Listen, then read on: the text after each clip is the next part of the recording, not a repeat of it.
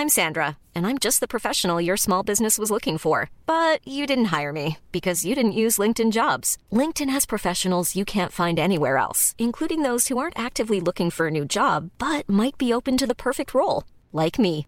In a given month, over 70% of LinkedIn users don't visit other leading job sites. So if you're not looking on LinkedIn, you'll miss out on great candidates like Sandra. Start hiring professionals like a professional. Post your free job on linkedin.com/people today.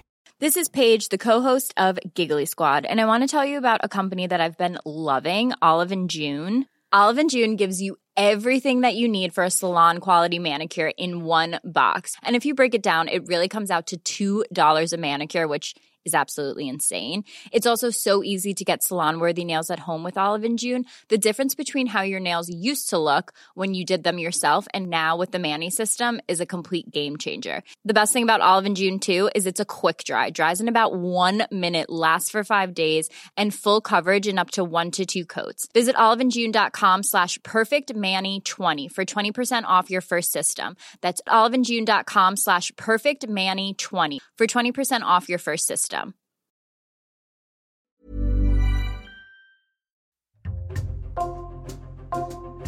Bonjour, c'est Raphaël Peuillot pour Code Source, le podcast d'actualité du Parisien. Vous l'avez sûrement découvert sur Canal+, aux côtés de Yann Barthès dans Le Petit Journal. Panayotis Pasco avait seulement 17 ans à l'époque, en 2015, et il réalisait chaque semaine des interviews décalées avec des inconnus ou des célébrités. Huit ans plus tard, il est la grande révélation de cette rentrée littéraire grâce à son tout premier roman, aujourd'hui numéro 1 des ventes. Mais avec ce livre, l'humoriste dévoile surtout sa face cachée, celle d'un homme tourmenté, à l'histoire bien plus complexe qu'il n'y paraît. Retour sur la carrière de Panayotis Pasco aujourd'hui avec Grégory Plouvier, chef adjoint du service culture du Parisien.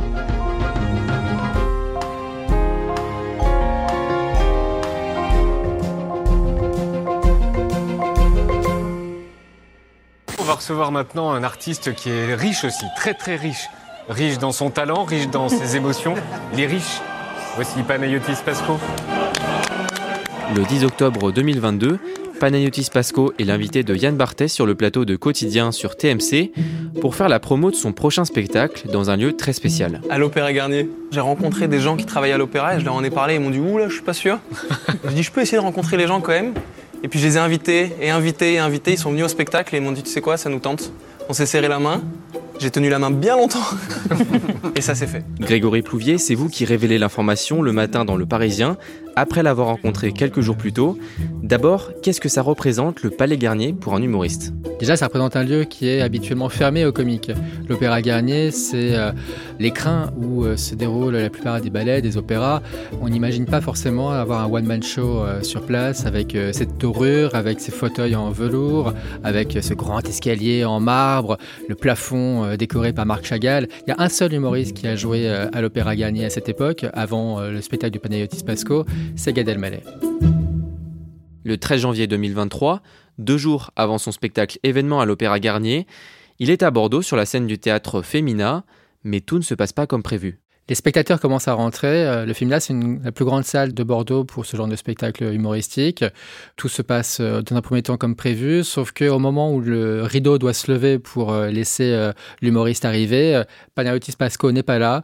Il y a un message qui retentit dans la salle. Le spectacle est, est annulé parce qu'en coulisses, Panayotis Pasco est dans l'incapacité physique de pouvoir monter sur scène. Et le lendemain, vous recevez un SMS. Oui, il vient de l'équipe de Panayotis Pasco qui nous informe que le spectacle à l'Opéra Garnier est annulé aussi pour les mêmes raisons. Du coup, euh, dans les heures qui suivent, j'envoie un message à, à Panayotis pour lui assurer mon soutien amical et espérer qu'il puisse vite euh, revenir sur scène. Dans un premier temps, pas de réponse. Elle ne viendra que trois jours plus tard. On va revenir à la fin de cet épisode sur le contexte qui entoure cette annulation, mais d'abord, on va raconter avec vous sa vie. Panayotis Pasco est né le 9 août 1998 et c'est au sud de Paris, en Essonne, qu'il grandit avec ses cinq frères et sœurs. Ah, c'est à Bondoufle, précisément, commune pavillonnaire euh, moyenne d'environ euh, 9000 habitants, qui est euh, rattachée à Paris par le RERD.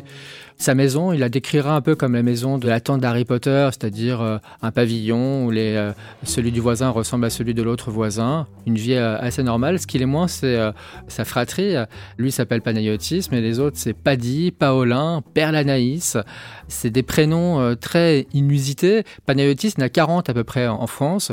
Et lorsqu'on lui demande s'il a des origines grecques, il dit non, pas du tout. C'est juste que son père voulait des prénoms qui sortent du lot, justement pour que ses enfants euh, puissent euh, se démarquer euh, dans leur vie de tous les jours. Sa mère est institutrice et son père, Philippe Pasco, est une figure locale que vous connaissez bien. Oui, il se trouve que j'étais alors rédacteur en chef du Parisien Essonne et euh, en tant que tel, je rencontrais pas mal euh, les élus euh, du secteur. Et lui, Philippe, était maire adjoint à Évry, au temps où Manuel Valls était locataire de l'hôtel de ville. Il était aussi responsable du Parti radical de gauche essonien, conseiller régional. C'est un élu très atypique et qui, en parallèle à ses activités d'élu, animait également des caméras cachées. Il y en a certaines qu'on voit à la télévision, dans des émissions par exemple présentées par Virginie Efira sur M6. Nous avons malmené l'ex-égérie de Georges Clounet, Céline Balitran.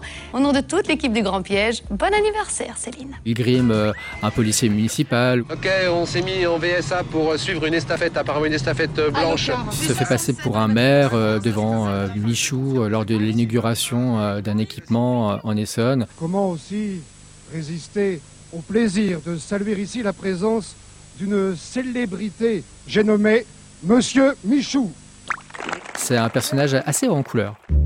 Quand il est enfant, le jeune Panayotis entretient une relation particulière avec ses parents. Ils sont vraiment aux antipodes l'un de l'autre. D'un côté, on a la maman, euh, très euh, spontanée, qui euh, parle de ses sentiments facilement, et de l'autre, un papa qui est beaucoup plus pudique, parfois un peu à l'ancienne dans la façon de dire qu'un garçon ne doit jamais pleurer. Et il se construit comme ça entre ces deux figures bien différentes.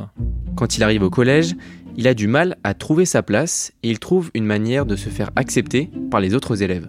À la sortie des cours, il euh, offre des chocolats aux élèves les plus populaires pour se faire accepter.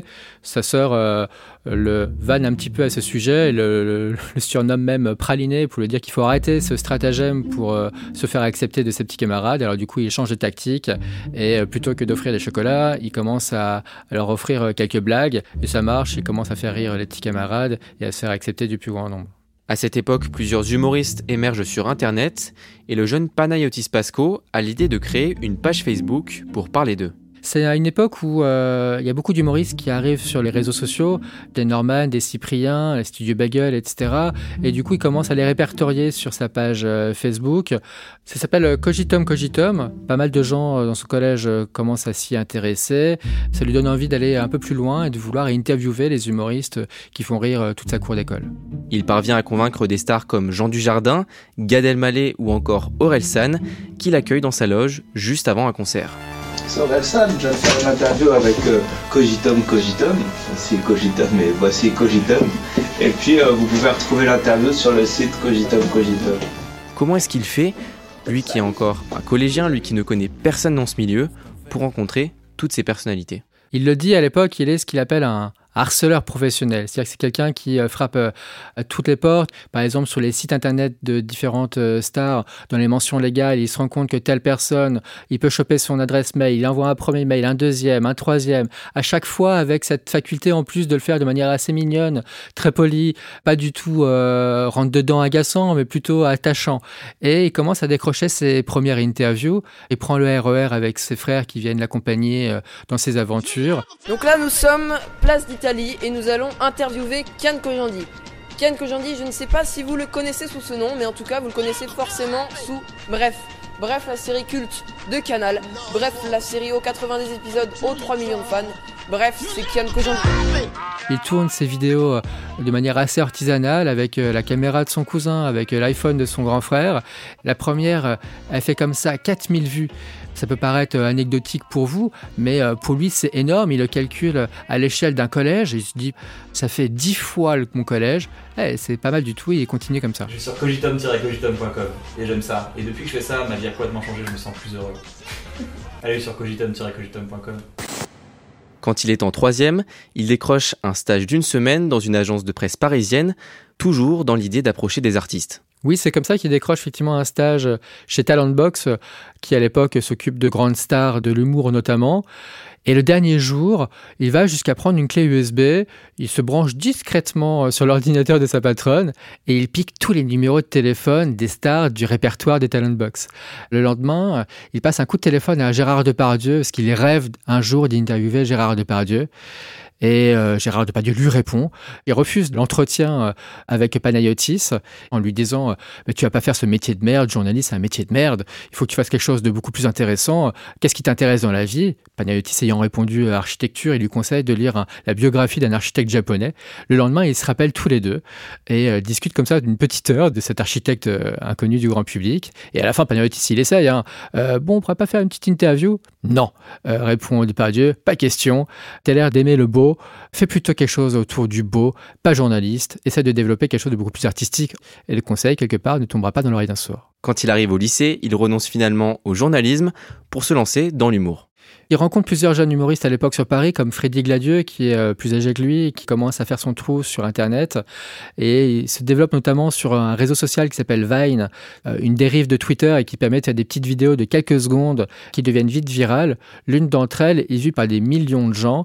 On voit la tête de Panayotis. Il commence à se faire un nom, en tout cas un visage, dans le paysage comique français. L'été avant sa terminale, il passe un casting pour devenir chroniqueur dans une des plus grosses émissions télé de l'époque, présentée par Yann Barthès sur Canal+, Le Petit Journal. En fait, c'est par l'intermédiaire d'Alex Lutz, le célèbre euh, comédien qui joue euh, la moitié du binôme Catherine et Liliane dans l'émission d'Yann Barthès, que euh, cette possibilité s'offre à lui. Alex Lutz fait partie des personnalités que Panayotis a entre guillemets harcelé pour pouvoir l'interviewer sur Internet. Depuis, ils sont devenus assez proches. Il passe un test, Panayotis, comme une dizaine d'autres jeunes humoristes à l'époque.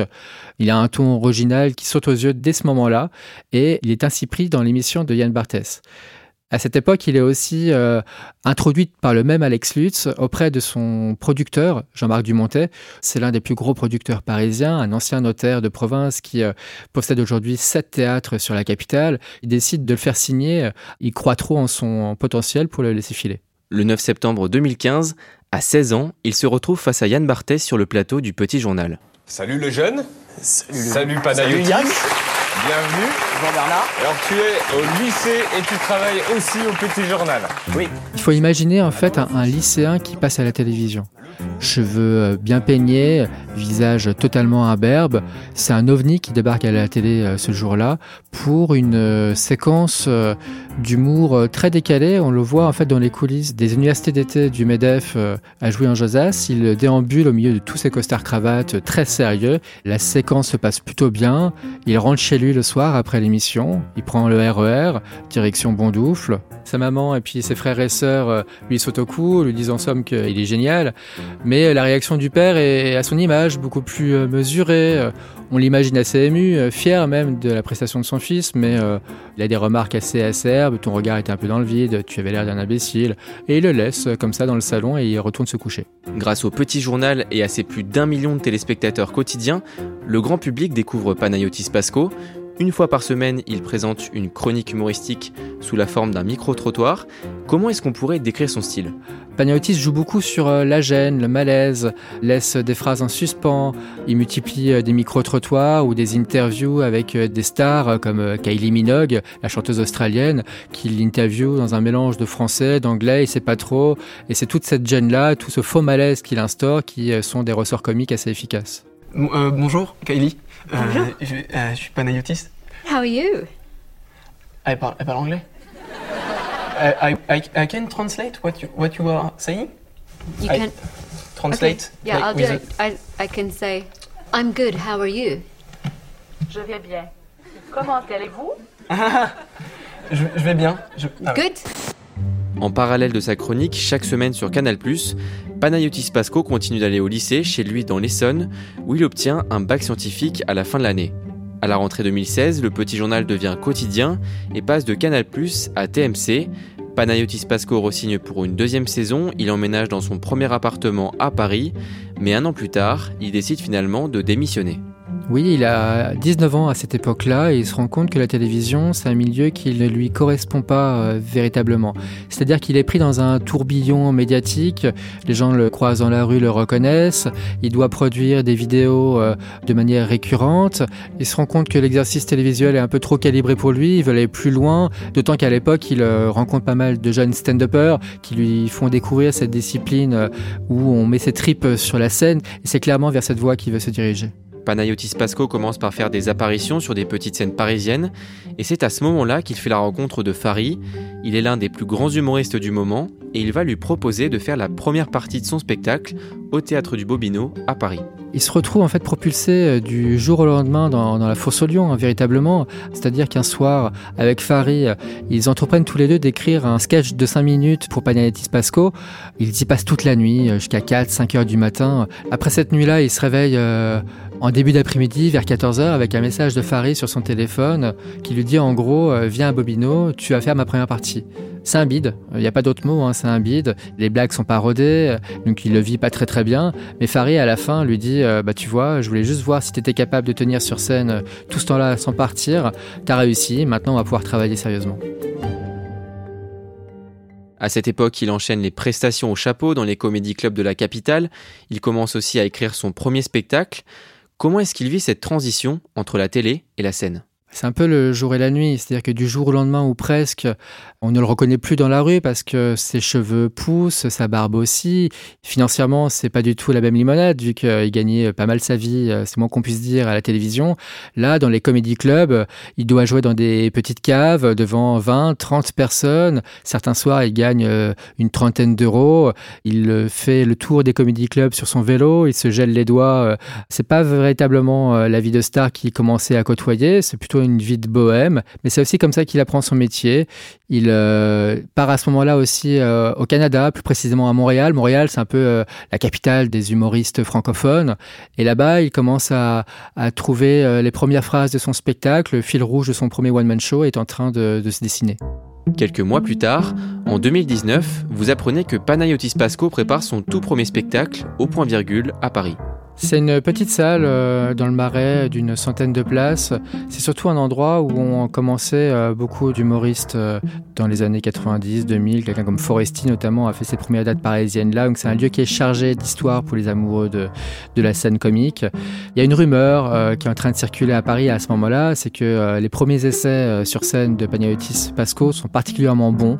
Ses premières dates, il les joue presque à huis clos. En tout cas, il les joue devant une poignée de spectateurs. Son producteur, euh, Jean-Marc Dumontet, a, choisi de privatiser un peu la salle pour lui donner un premier espace pour tester ses blagues sans trop de pression, sans journaliste euh, non plus. Le but, en fait, c'est que euh, la presse ne découvre euh, le premier spectacle de l'ancien chroniqueur de quotidien que lorsqu'il sera vraiment prêt. Et puis un jour, euh, début euh, de l'année 2019, je croise Panayotis Pasco pour la première fois dans le cadre d'un festival d'humour euh, à la montagne. Euh, c'est le festival Saint-Gervais-Mont-Blanc.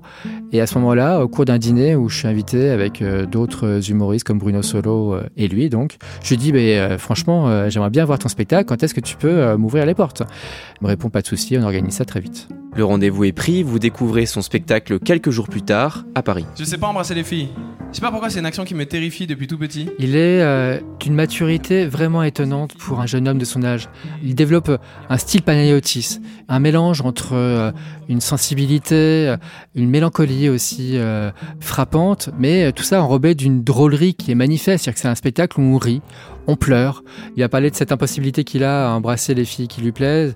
Il y a deux figures qui émergent dans ce spectacle-là, sa maman et, son papa, avec des anecdotes qu'il raconte, qui sont des vraies anecdotes communes. Un jour où avec euh, son papa, ils partent euh, en forêt, euh, il y a un- une espèce de grand buisson d'orties. Comme ça. Et là, on voit notre père partir en caleçon dans la forêt. Et au bout de 20 mètres, il s'arrête et dit Hé Il y a un fossé avec des orties Et il rentre dedans. Et il se frotte un peu comme ça dans le fossé. Tout est bizarre, on voit que son bus qui dépasse, c'est extrêmement flippant. Il sort, il vient devant mon frère, il dit Hé Hé Est-ce que moi je pleure? Non, on était en mode Qui appelle la DAS? C'est une manière un peu à la dure de montrer qu'un garçon, ça ne doit pas pleurer et que ça doit surmonter un peu les épreuves. Comme l'ensemble du spectacle, ça nous permet un peu de, de raconter de manière drôle et sensible la relation qu'on peut tous avoir avec nos parents. Un jour, ses parents sont dans le public et à la fin du spectacle, ils viennent le voir dans sa loge. Ils ont tous les deux des réactions très différentes l'un de l'autre. Sa mère le prend dans les bras, on imagine une effusion de sentiments, elle est très très fière. Son père, lui, attend que la maman soit partie aux toilettes pour euh, glisser euh, tout doucement à l'oreille de son fils. euh, C'était très bien. À la fin de l'année 2019, Panayotis Pasco a 21 ans, il commence à se produire dans des grandes salles parisiennes, il part même en tournée un peu partout en France, et on le voit aussi au cinéma. Oui, on commence à le voir dans certains seconds rôles, euh, chez Quentin Dupieux dans Le Dain, mais aussi chez Yvan Attal dans Mon chien stupide. C'est aussi à cette période où il tourne son tout premier court-métrage avec euh, son grand ami Alex Lutz euh, qui joue un braqueur. Il a clairement à ce moment-là des envies de réalisation. Il est de plus en plus intéressé par le cinéma et son rêve c'est de développer son premier long-métrage. Fin 2022, tout sourit à Panayotis Pasco, il enchaîne les dates partout en France, son spectacle est même diffusé sur Netflix, et c'est à ce moment-là que vous le rencontrez à l'Opéra Garnier. À la fin de votre interview, il vous raconte qu'il a déjà en tête son prochain spectacle. Juste après euh, l'Opéra Garnier, dans sa tête, il allait enchaîner euh, peut-être le lundi d'après ou le mardi d'après dans les comedy clubs pour euh, rôder, peaufiner, lancer son deuxième one-man show. Il commençait déjà un peu à me parler de certains passages. Il était vraiment euh, dans un grand foisonnement artistique. Il venait de tourner aussi pour Arte une série dont il avait le premier rôle. À ce moment-là, il est vraiment porté par une dynamique très forte. Anayotis, bonsoir, bienvenue à l'Opéra de Paris. Eh, vous avez des super mollets, c'est top ça. Ah bon? Ouais. Sais que je vais pas faire de danse hein, sur scène, c'est que des blagues On sait jamais. Ah si, on sait.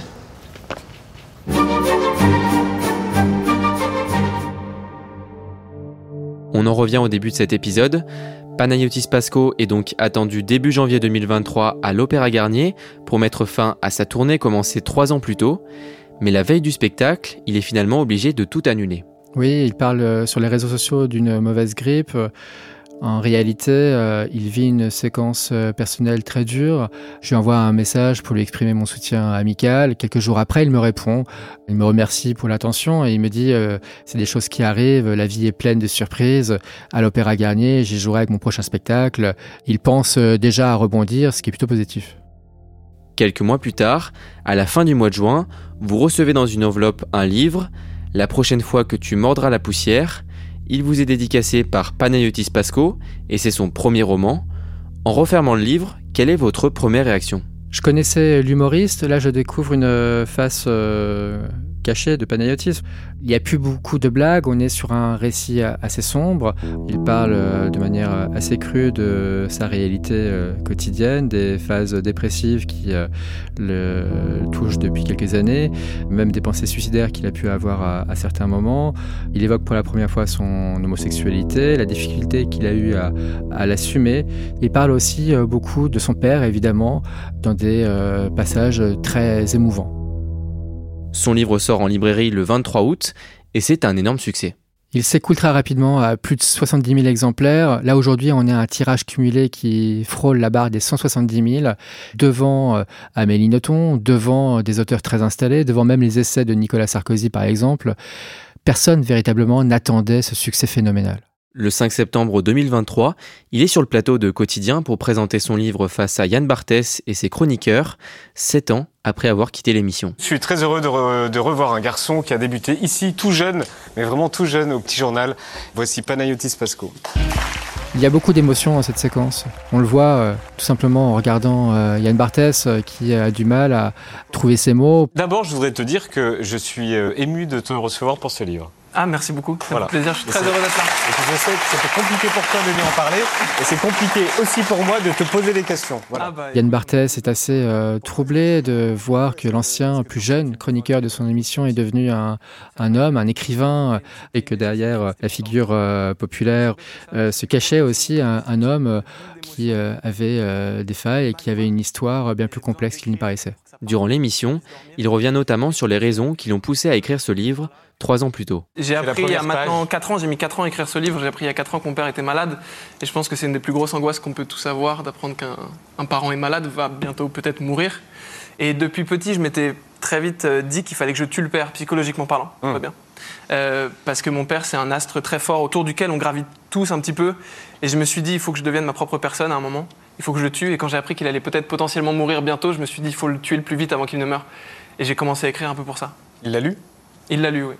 Tu veux savoir ce qu'il en a pensé Bah je oui. On veut tous savoir ce qu'il en a pensé. Euh, Quand on lit le livre, on veut absolument savoir ce qu'il Mais en je a raconte beaucoup de choses dans ce livre. Il faut que j'en garde certaines pour moi. Et ça, ça restera à l'intérieur, qu'il m'a- ce qu'il m'a dit.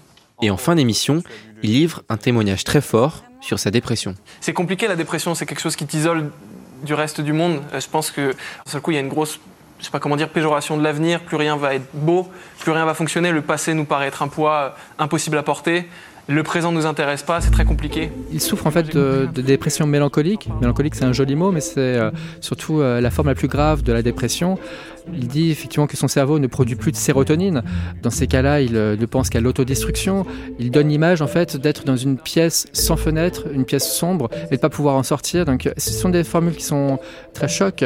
Après, on se rend compte euh, quand on connaît un petit peu le monde de l'humour que euh, c'est pas véritablement une exception. La plupart des humoristes ont des failles très importantes. C'est même un des moteurs de euh, transformer euh, cet euh, aspect sombre en lumière et en besoin de faire rire.